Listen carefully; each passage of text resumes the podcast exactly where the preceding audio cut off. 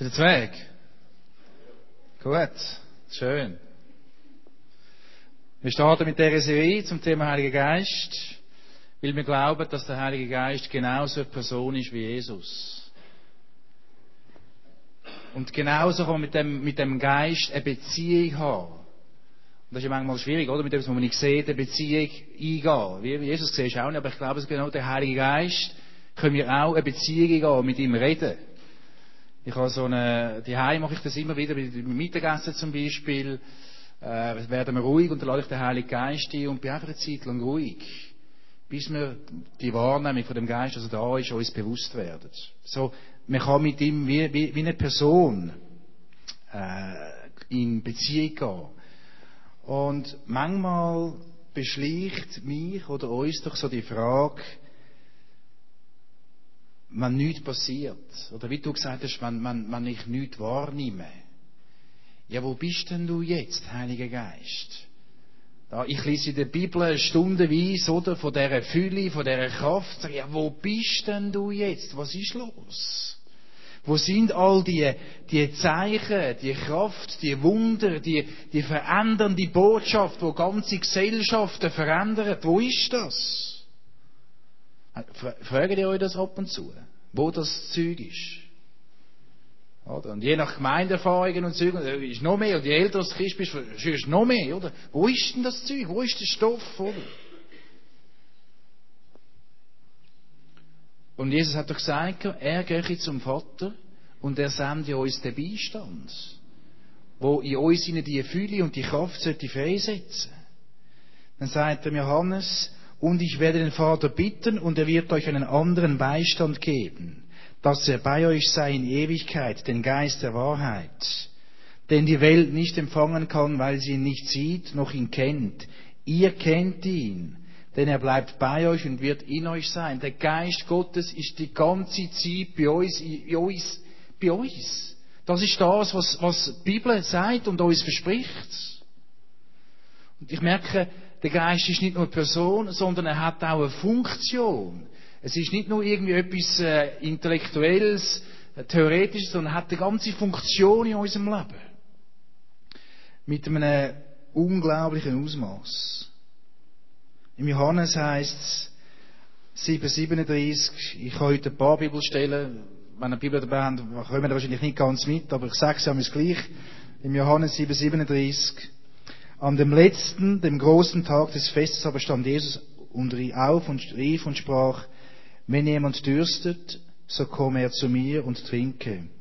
Wer an mich glaubt, wird die Schrift gesagt hat, aus seinem Leibe werden Ströme lebendigen Wassers fließen. Dies aber sagte er von dem Geist, den sie empfangen sollten, die an ihn glaubten. Denn noch war der Geist nicht da, weil Jesus noch nicht verherrlicht war. Jesus bezieht die Fülle, die Herrlichkeit, die Quelle auf den Geist. Auf den Heiligen Geist. Und ich denke, das ist äh, wichtig, denn der Geist ist eine Quelle vom Lebendigkeit vom Christentum. Geist erfüllt die Menschen leben in dieser Freude, leben in dem Frieden. Da ist eine Quelle um, tief unten wo Christen können andocken bei dem Heiligen Geist. Das Wort sagt, der Geist, die aber sagt er von dem Geist, den sie empfangen sollt. Also offenbar gibt es da eine Art einen Zusatz oder eine Art äh, eine Dimension, wo die Lebensfreude in uns zum, zum Aufbrechen bringt. Und so gehen wir in dieser Serie den kommenden vier Predigten dieser Quellen an. Dieser Urkraft, dem Freisetzenden. Und versuchen herauszufinden, was es heißt. Weil wir haben eine Sehnsucht in uns hinein, wir möchten Geist erfüllt leben. Wir möchten das sehen, was in der Bibel steht. Wir möchten das in unserem Leben erfahren. Wir gehen uns auf die Suche mit dieser Sehnsucht. Wir sehen uns nach einem Geist erfüllten Leben. Wir wollen nichts beschönigen. Wir wollen auch keine Abkürzungen machen. Das heißt aber auch, dass wir vielleicht nicht immer Milch vorgesetzt bekommen, sondern Fleisch. Und Fleisch ist manchmal zäh, oder? Wenn bisschen lang guckt, oder? Dann, oder? Ist nicht mehr so, ist nicht mehr so fein, oder? Das, manchmal gibt es vielleicht Schwierigkeiten. Wenn wir gewisse Texte haben oder gewisse Aussagen machen, die vielleicht nicht so besucherfreundlich sind. oder? Aber wir wollen uns auf den Prozess einlassen und wollen dort äh, an die Wurzeln hergehen.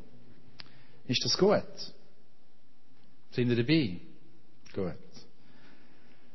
Wir fangen an mit dem Maßstab, wo, wo Jesus gesetzt hat in Lukas 4.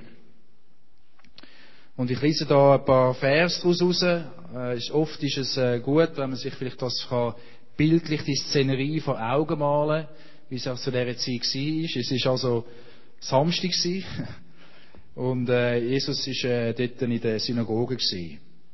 Und dort heißt es im Lukas 4, 14 auf 14, und Jesus kehrte in der Kraft des Geistes nach Galiläa zurück. Und die Kunde von ihm ging hinaus durch die ganze Umgegend. Und er lehrte in ihren Synagogen, geehrt von allen. Und er kam nach Nazareth, wo er erzogen worden war, und er ging nach seiner Gewohnheit am Sabbat in die Synagoge und stand auf, um vorzulesen. Und es wurde ihm das Buch des Propheten Jesaja gereicht. Und als er das Buch aufgerollt hatte, fand er die Stelle, wo geschrieben war, der Geist des Herrn ist auf mir, weil er mich gesalbt hat, Armen gute Botschaft zu verkünden. Er hat mich gesandt, Gefangenen in Freiheit auszurufen und Blinden, dass sie wieder sehen und Zerschlagene in die Freiheit hinzusenden. Auszurufen ein angenehmes Jahr des Herrn. Und als er das Buch zugerollt hatte, gab er es dem Diener zurück und setzte sich. Und aller Augen in der Synagoge waren auf ihn gerichtet. Also ihr müsst vorstellen, so die klassische Synagoge, der klassische Gläubige mit der Erwartung, dass jetzt dann das neue Reich anbricht. Dass jetzt dann all die, die Prophezeiungen, die im Alten Testament gemacht worden sind, in der Tora, in diesen Büchern, haben die Menschen eine Sehnsucht gehabt, dass jetzt dann unser Erlöser und Retter kommt. Und irgendwo in Nazareth, nowhere, out of the blue, das könnte irgendwie immer ein Kaffee irgendwo dahinten sein, wollte man jetzt gerade sein, ich sage schöner Wert, wie es am Tunnel ist, Ir irgendwo ein Dorf, oder? Und dann kommt der Jesus, geht dort in die am Sonntag, steht her und sagt, ich bin ihn. Er fing aber an, zu ihnen zu sagen, heute ist diese Schrift von euren Ohren erfüllt. Und alle gaben ihm Zeugnis und wunderten sich über die Worte der Gnade, die aus seinem Mund hervorgingen, und sie sprachen, ist das nicht der Sohn vom Sepp? Die haben das nicht mehr irgendwie zusammen. Aber du, das ist doch der Sohn vom Sepp. Vom Josef. Josef ist Sepp, oder? Genau. Steht her und, und aber den kennen wir doch. Und er sprach zu ihnen, ihr werdet jedenfalls dieses Sprichwort zu mir sagen, Arzt, heile dich selbst. Alles, was ihr gehört, was wir gehört haben, dass er in Kapernaum geschehen sei, tue auch hier in deiner Vaterstadt. Er sprach aber, wahrlich, ich sage euch, dass kein Prophet in seiner Vaterstadt angenehm ist. In Wahrheit aber sage ich euch, Viele Witwen waren in den Tagen Elias in Israel, als der Himmel drei Jahre und sechs Monate verschlossen war, so dass eine große Hungersnot über das ganze Land kam. Und zu keiner von ihnen wurde Elia gesandt, als nur zu Sarepta in Sidon, zu einer Frau, einer Witwe. Und viele Aussätzige waren zur Zeit des Propheten Elisa in Israel. Und keiner, und keiner von ihnen wurde gereinigt, als nur Naaman, der Syrer. Und alle in der Synagoge wurden von Wut erfüllt, als sie dies hörten. Und sie standen auf und stießen ihn zur Stadt hinaus und führten ihn bis an den Rand des Berges, auf dem ihre Stadt erbaut war, um ihn hinabzustürzen. Er aber schritt durch ihre Menge hindurch. Also Jesus kommt in die Stadt hinein, in das Dorf Nazareth. Und sein Ruf ist ihm schon vorausgegangen. Von, von diesen Wundern, die er tut, von der Autorität, die er hat im Geist. Und das heißt, er ist erfüllt gekommen. Und dann sagt er, weil ihr zu wenig Glauben habt, kann ich bei euch leider nichts machen. Oder? Er sagt zwar, ihr seid, ihr seid Schnarchsäcke, oder? Ihr wisst zwar, aber weil ihr zu wenig Glauben habt, könnt ihr leider nichts machen. Ist ja schön und recht, wenn ihr am Sonntag in den Gottesdienst kommt, aber ihr habt einfach zu wenig Glauben, darum kann da nichts laufen. Und wenn einer von uns, einer will kommen und das will sagen, oder? Was würde das emotional bei uns auslösen? Ihr versteht, oder? Der, der hat die richtig angemacht. Richtig angespitzt. Der hat nicht ihren Applaus wollen. Der hat nicht ihren, ihren, ihren, ah, du bist ein lässiger, schön gewesen. Der hat gesagt, die sind Schnarchsäcke, haben zu wenig Glauben. Darum kann ich bei euch leider nichts machen. Dann sind die richtig hässig geworden. Und vor lauter Wut und Ärger haben sie dann den Felsen berühren. Also die Gottesdienste sind emotional hochgeladen gewesen. Und wenn es bei uns mal ein bisschen zu und her geht, haben wir gerade das Gefühl, wir gehen um Ross und sagen nicht mehr richtig gläubig. Bei uns muss immer sehen, alles muss stimmen, es muss harmonisch sein. Es, ich, meine, ich, nicht, ich bin auch Harmonie bedacht und ich habe das gern, oder? Aber es muss immer stimmen. Aber dort, wo der Geist Gottes ist, stimmt es im Fall nicht immer. Dort treppelt es von Zeit zu Zeit. Das ist gar nicht so einfach. Und frage mir dann weiter, wie kommt denn Jesus zu dieser Autorität? Weil das ist der Maßstab, den er setzt, oder? Blinde werden frei. Er sagt, ich bin gekommen, um, um die Gefangenen zu erschlagenen Freiheit zu geben. Eine, neues, eine neue Herrschaft auszurichten.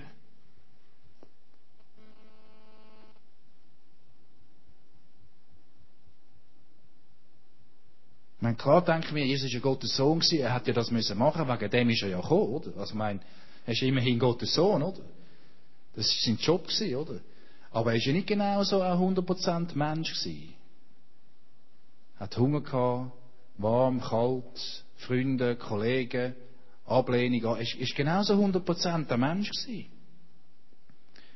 Sehnsucht, Durst nach Gemeinschaft, genau wie wir. Genau wie wir. Er hat sich in dem mit uns identifiziert. Und ich, ich möchte es nochmal fragen. Fragt euch manchmal nicht auch, wenn ihr so irgendwo eben am Bibellesen sind oder irgendwie etwas macht, warum nicht mehr passiert? Ich habe schon endlose Diskussionen geführt mit Leuten. Hey, wann kommt das Zeug endlich, oder?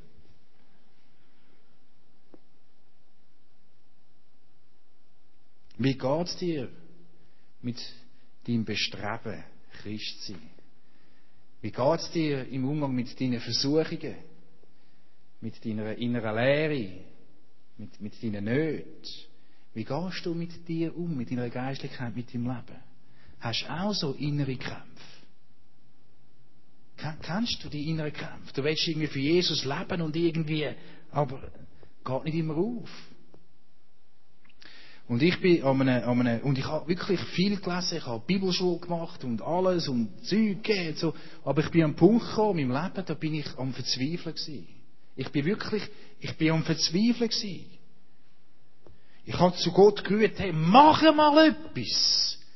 Ich schreie jetzt nicht, aber dort habe ich geschrauen, oder? Sonst heisst wieder, ich schreie wieder im Zeug um, oder? Aber eigentlich schreie ich noch gern, aber lassen wir das jetzt, oder? Ich, ich bin, ich bin nach, nach dem Studium bin ich die, die Jugendarbeit, das Jugendzentrum Blaukreuz. Äh, wir haben dort Sozialarbeit aufgebaut, wirklich eine super Geschichte gehabt. Ich habe 40, 50, 60 ehrenamtliche Mitarbeiter gehabt. Wir haben 3, 4, 500 Jugendliche am Wochenende mit Partys. Und dann, wir haben es wirklich, wir sind gläubig gewesen, also wir christlich, oder? Wir haben Fotos gemacht von den Leuten, oder? Und haben die Pinwand hergetatscht ins Büro. Und dann haben wir betet, vor jedem Einsatz, halbe Stunde, Stunde, betet für die Leute. Und keiner ist zum Glauben gekommen. Ich bin total am Anschlag gewesen. Ich sage euch. Jetzt, muss, jetzt musst du mal Luft hineinlassen, oder? Ich, ich schaff's nicht mehr. So, ich habe eine innere Verzweiflung gehabt, einen Hunger, eine, eine Sehnsucht, eine Leere, irgendwie alles miteinander. Aber ich habe einfach sehen, wie sich Gottes durchbricht.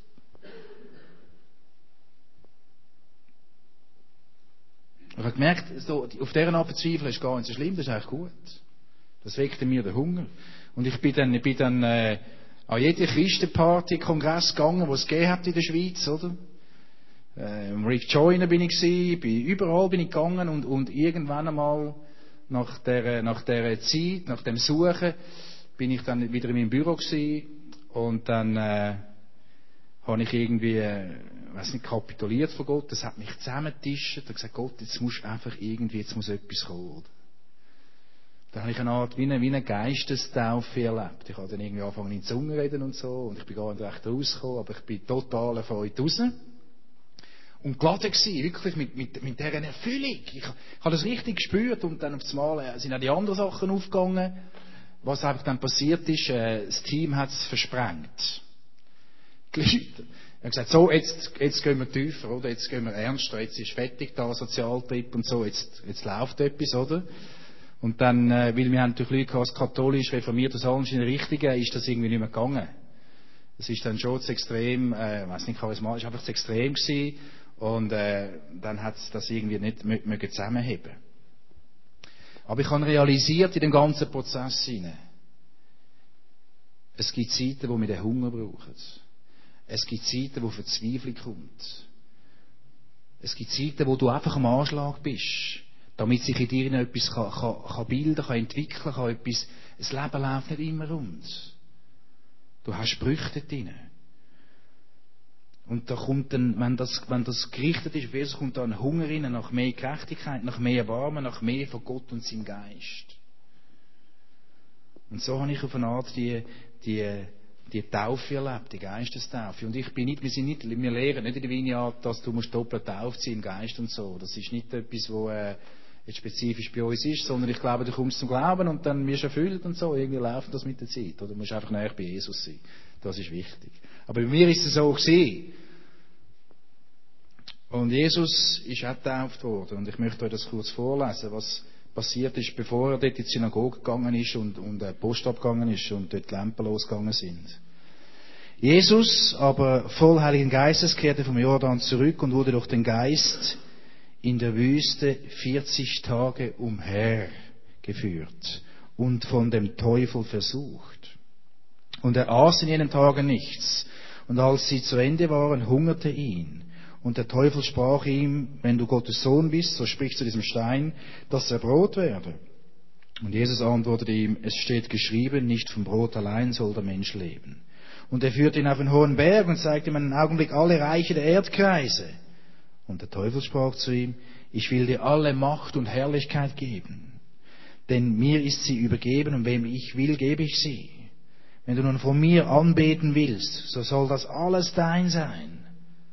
Und Jesus sagt wieder, es steht geschrieben, du sollst den Herrn, deinen Gott, anbeten, ihn allein. So, er, er ist, er ist durch die innere Versuchung gegangen, aber nicht gerade aufgestanden Weg, oder? Frisch bereit für den Kampf nach zehn Stunden Schlaf, sondern nach 40 Tagen nichts essen. Hunger, am Boden, die Lippen aufplatzt. Das ist eine raue Gegend. Seht man es? In so einer Gegend, das ist im Sinai. Trocken, hart. In so einem Moment ist er versucht worden.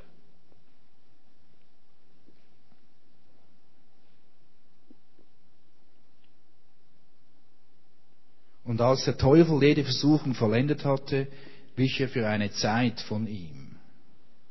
Das ist auch noch interessant, oder? Er ist durch die Versuchung durchgegangen und nachher ist nicht fertig für immer. Die Reibung zwischen dem Reich Gottes und auf dem anderen Reich, die bleibt. Wir haben nicht, eine, wir haben nicht, eine, nicht eine Freikarte bei uns, äh, in dem Sinne, dass wir einen Job haben, eine gute Pensionskasse, dann kommen wir zu Jesus und dann gehen wir in den Himmel, ohne irgendwelche Reibungen. Das ist nicht biblisch. Wenn du ins Reich Gottes reinkommst, dann löst du etwas aus, Konfrontation. Aber er ist in einer Kraft zurückgekommen. Und die Szene redet von Kampf, von Ringen. Musst du mal eine Woche nicht mehr essen wieder, oder? Dann merkst du von was, dass ich rede. Jetzt habe ich gerade Hunger.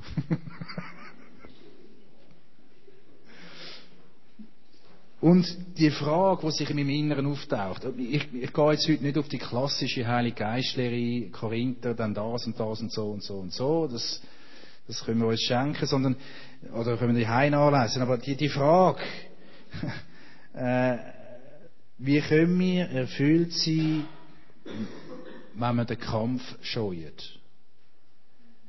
Wie können wir geisterfüllt sein, wenn wir den Kampf scheuen?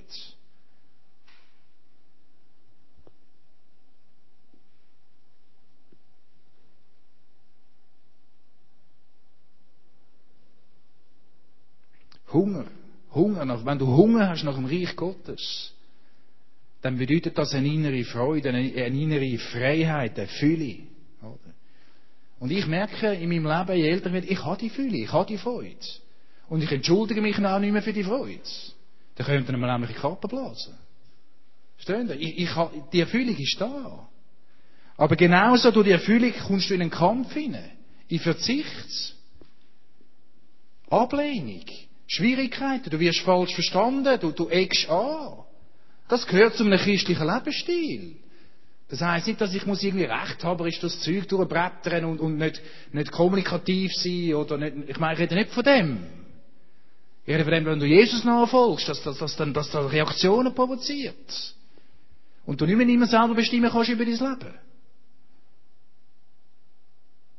Das ist gar nicht so einfach. Also wie fangen wir das an? Einfach hinstehen und sagen, komm Heiliger Geist, erfüll uns. Das ist mal ein guter Anfang, oder? Aber das ist die einfache Geschichte, oder?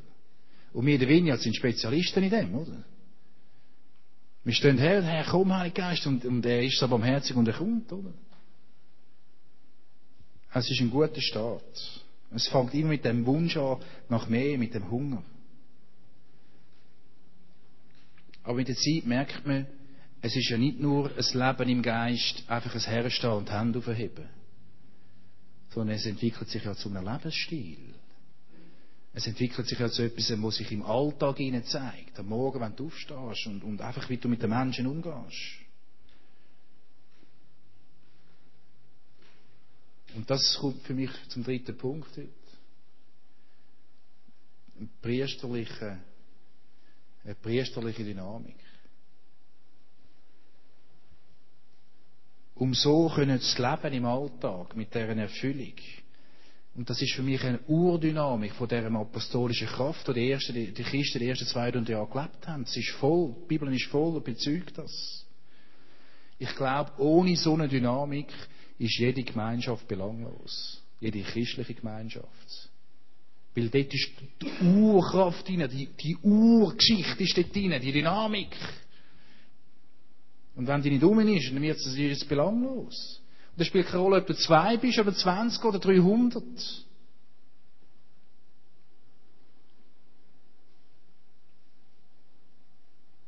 Aber so ein geisterfülltes Leben hat doch etwas, mit, etwas, etwas Priesterliches, oder nicht? Schon, oder?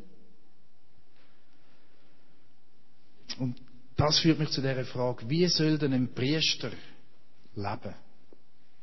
Wir sollen ein Priester von Gott leben. Was zeichnet ein Priester aus? Und wir machen das als eine spontane Gruppe, zwei, drei zusammen, diskutieren das kurz miteinander. Wie, wie, wie soll ein Priester leben? Was macht ein Priester aus? Was, was, was, was kommt euch da in den Sinn? Wir sind entspannt, stubeten, wir reden einfach drüber, tun noch ein bisschen sammeln und so, schauen, wie wir das Bild zusammenbringen. Ist gut? Okay.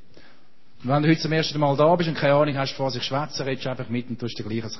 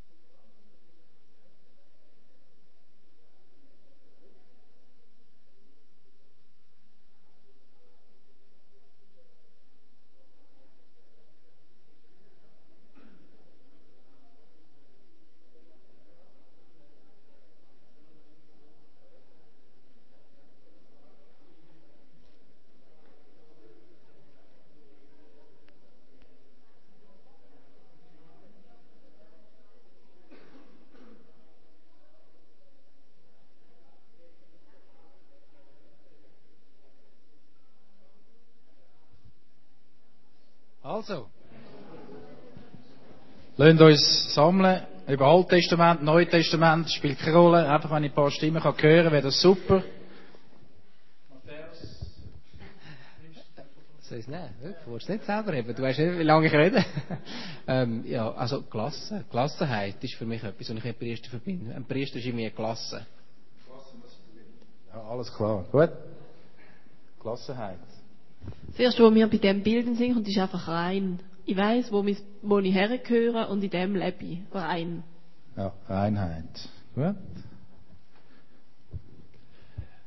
Ein Priester ist einer, der den Job nicht jeden Sonntag um zwischen 10 und 12 macht, sondern es ist seine, seine, seine Aufgabe, seine Lebensaufgabe. Es ist rund um die Tour, die Aufgabe, ja. die er tut. Ja, okay, also eine ganzheitliche Lebensgeschichte. Ja. Äh, wir haben es davon gehabt, der Priester hat ja quasi, ähm, also der Hohepriester hat, hat quasi Gott mit dem Volk verbunden. Und äh, wenn es im Neuen Testament heißt, dass Jesus unser Hohepriester ist, tut äh, der Priester, also ich jetzt zum Beispiel, Menschen, die Jesus noch nicht kennen, mit dem Hohepriester in Verbindung bringen, ist ein bisschen kompliziert. Okay, aber ich glaube, wir haben es, äh, I got it. Also ungefähr so der Mittler, oder? Oder wir sind auch zu dieser Mittlerrolle eingeladen. Darf ich mal da? Also wir haben eigentlich genau das Gleiche gesagt. Eben, der, der Priester war eigentlich früher gewesen, wirklich der Vermittler zwischen dem Volk und Gott drin. Und wir übernehmen eigentlich jetzt auch, wie als kleine Priester, die gleiche Rolle, Vermittler ja. zwischen Gott und okay. den anderen Leuten. Gut, danke vielmals. Andere? Ja, ja. Du, wie heißt du? Albrecht. Albrecht, ja. ich bin der Roger, habe ich mich vorgestellt vorher? Nein, kann ist gut. Schön, dass du da bist, Albrecht. Ja, super. Was ist also der Albrecht? Herrlich. Also für, ich, ich habe da unter uns habe ich, gesagt, wir sind uns im Leben auch ein bisschen einig über das Priester sein, das dafür Priester sein ist etwas, wie das Bild im, im Grunde auch zeigt, etwas einem anderen weitergeben, wo ihm gut tut, wo gut ja. ist für ihn ja, in dem Sinn etwas weiter ist egal was. Es kann ja. soziale Dienste sein, kann auch sein, dass ich mal jemandem einfach nur eine Stunde lang zuhören ja. ja, gut. Danke vielmals. Also, oder, wenn wir weiterfahren, wir kommen dann durch alles durch, oder, wie es steht, äh, über Einheit, die haben geschlachtet, die dienen einander. Äh, das ist eine, eine vollumfängliche Geschichte. Und da sind wir uns einig, denke ich, wenn wir heute reden vom allgemeinen Priestertum, oder? Das ist, das ist, da sind wir alle auf der same page, auf, da sind wir gleich, oder? In dem Wir sind rausgerufen vom allgemeinen Priestertum. Das heisst, jeder spielt mit. Es gilt für jeden. Das, das, das Priesterliche gilt eigentlich für jeden. Ist das bis dahin okay? Sind wir da einverstanden? Meine, meine Auslegung von einem Priester und jetzt kommt das Fleisch, äh, jetzt kommt das Fleisch, oder, im Ganzen. Äh, ist folgendes. Ich glaube, ein Priester oder eine Priesterin, oder ein Mann oder eine Frau, die auf dem Weg ist mit Jesus, ist, ist eine Person, die nichts mehr will. Ist eine Person, die ihre Begierde aufgibt, ihre Träume, ihre Sehnsucht, ihre persönliche Aspiration, für was auch immer, hergibt für nur ein Ziel. Mit Hut und Haar für sein Reich, für Jesus Christus leben. Ich glaube, das macht ein Priester aus. Und jeder von uns hat einen inneren Maßstab, wie er das misst. Oder? Wir reden nämlich jetzt von Hingabe. Nicht mehr von Auftragsorientierung, sondern von Hingabe. Und vielleicht denkst du, ja, nein, das, das kannst du doch nicht machen, oder? Wenn ich das meinen 20-jährigen Söhnen sage, oder? Gut, die kennen mich natürlich schon ein bisschen länger und so, die wissen, dass ich sie gern habe. oder? Die sind voller Träume, die, haben, die wollen etwas erleben im Reich, die, äh, im Leben erreichen, genau. Die, die, die einen wollen eine Familie gründen, die haben ein Kind, die haben Pläne für die Zukunft. Und das alles soll ich einfach hergeben. Das alles soll mich einfach nicht mehr interessieren.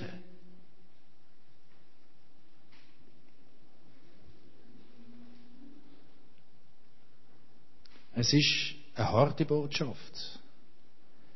Ein Priester von Gott sein ist nicht immer einfach. Sie verlangt alles von uns ab. Das Innerste und Letzte verlangt es von uns ab. Wer Nachfolger von Jesus Christus will sein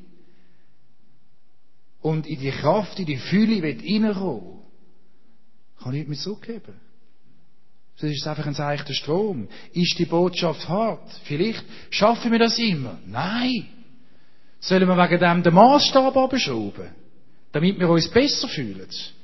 Oder können Sie sagen, leck, Keller, hast du wieder gut gesagt, gell, wir sind schon coole Siechen, oder? Verstehen Sie? Da, da, da tut sich eine Spannung in uns hinein auf. Aber das Schöne in unserer Gemeinschaft ist doch, dass wir einander Raum geben für den Prozess von dieser Veränderung.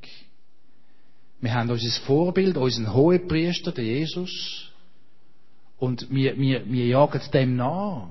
Und du musst nicht am Samstag oder irgendwann reinkommen und dann irgendwie musst das, das, das Christendings perfekt reinbringen sondern wir geben einander Raum für den Prozess, für die Veränderung. Aber wir schrauben nicht an den Maßstab um. Der Maßstab bleibt bestehen. Aber wir nehmen einander an in dem, wo wir stehen. So ist das Gegenteil. Anstatt dass wir aufeinander umhacken, weil einer ein bisschen mehr drauf hat als der andere, oder? Spornen wir uns an. Im Wasserschloss gehen drei, über 30 Leute gehen, äh, an die Pfingstkonferenz auf die Straße. Und jetzt könnte man ja meinen, äh, in der Gemeinde, oder?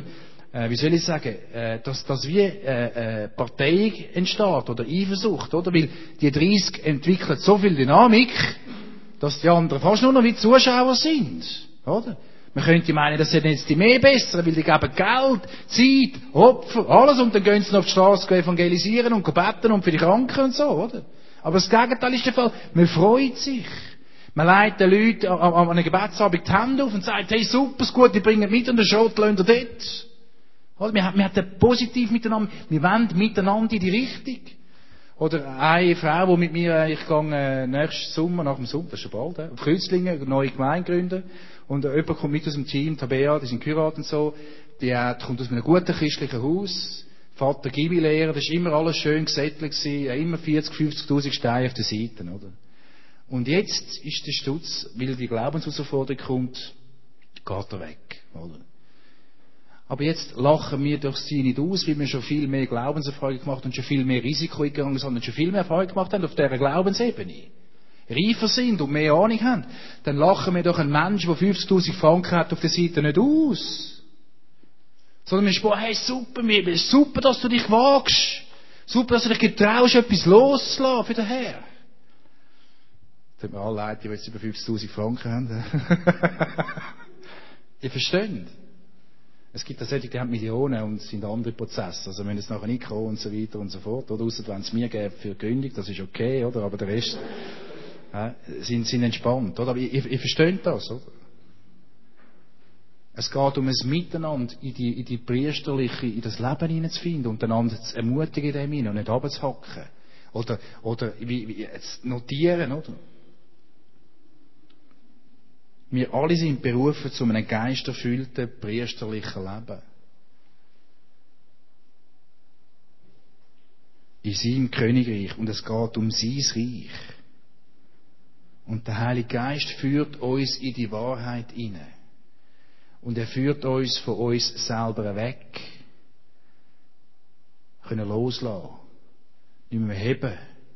Das Bedürfnis nach Sicherheit das Bedürfnis nach, nach Gemeinschaft, all die Bedürfnisse, mit der Zeit sind die nicht mehr so zentral. Und wenn du die Wahrheit hineingeführt wirst, wird verzichtet. Da wird zurückgestanden, da werden Lebenskonzepte hinterfragt. Nachfolge für Christi ist nichts für Schattenparker. Schattenparker. Solche, die einfach mitfahren. Das kannst du eine Zeit lang machen, aber irgendwann musst du selber einhängen. Sonst bist du kein Nachfolger. Das geht irgendwie nicht auf. Es verlangt unser ganzes Leben. Aber wir helfen einander auf dem Weg, Jesus ähnlicher zu werden. Erfüllt mit dem Geist. Zu tun, was Jesus gemacht hat. Denn es steht geschrieben, im Apostelgeschichte steht, Jesus von Nazareth wie Gott ihn mit Heiligem Geist und mit Kraft gesalbt hat, der umherging und wohltat und alle heilte, die von dem Teufel überwältigt waren, denn Gott war mit ihm. Das geht's. dass wir uns brauchen lassen von ihm. Für die Kranken zu beten, das Evangelium bringen, sagen, hey, kannst Frieden schliessen mit dir selber, kannst aufhören zu stressen. Amen. Nicht so typische Heilige Geistlehre heute Abend. Aber ich glaube, es, und wenn ich, ich bei vielen Gemeinden, durch meinen, durch meinen Job, dass ich noch für die Schweiz ein bisschen verantwortlich bin, merke ich, es vor 20 Jahren ist das richtig Heilige Geist aufgebrochen unter uns, oder? Und ich merke, es verändert sich wirklich zu einem, zu einem Lebensstil, dort, wo die Menschen das miteinander leben. Einander hingeben. Dort ist die Kraft auch viel offenbarer. Und das mache ich, sage ich jetzt nicht wert. Und das ist einfach eine Beobachtung, die ich mache und gebe die mal so in den Raum hinein. Gott, wenn wir Gottesdienste haben, erfüllt uns der Geist immer wieder. Das ist kein Problem. Aber es geht um eine Veränderung, es geht um ein priesterliches Leben. Und dort wollen wir einander ermutigen und einander helfen, miteinander in das hineinkommen. Amen.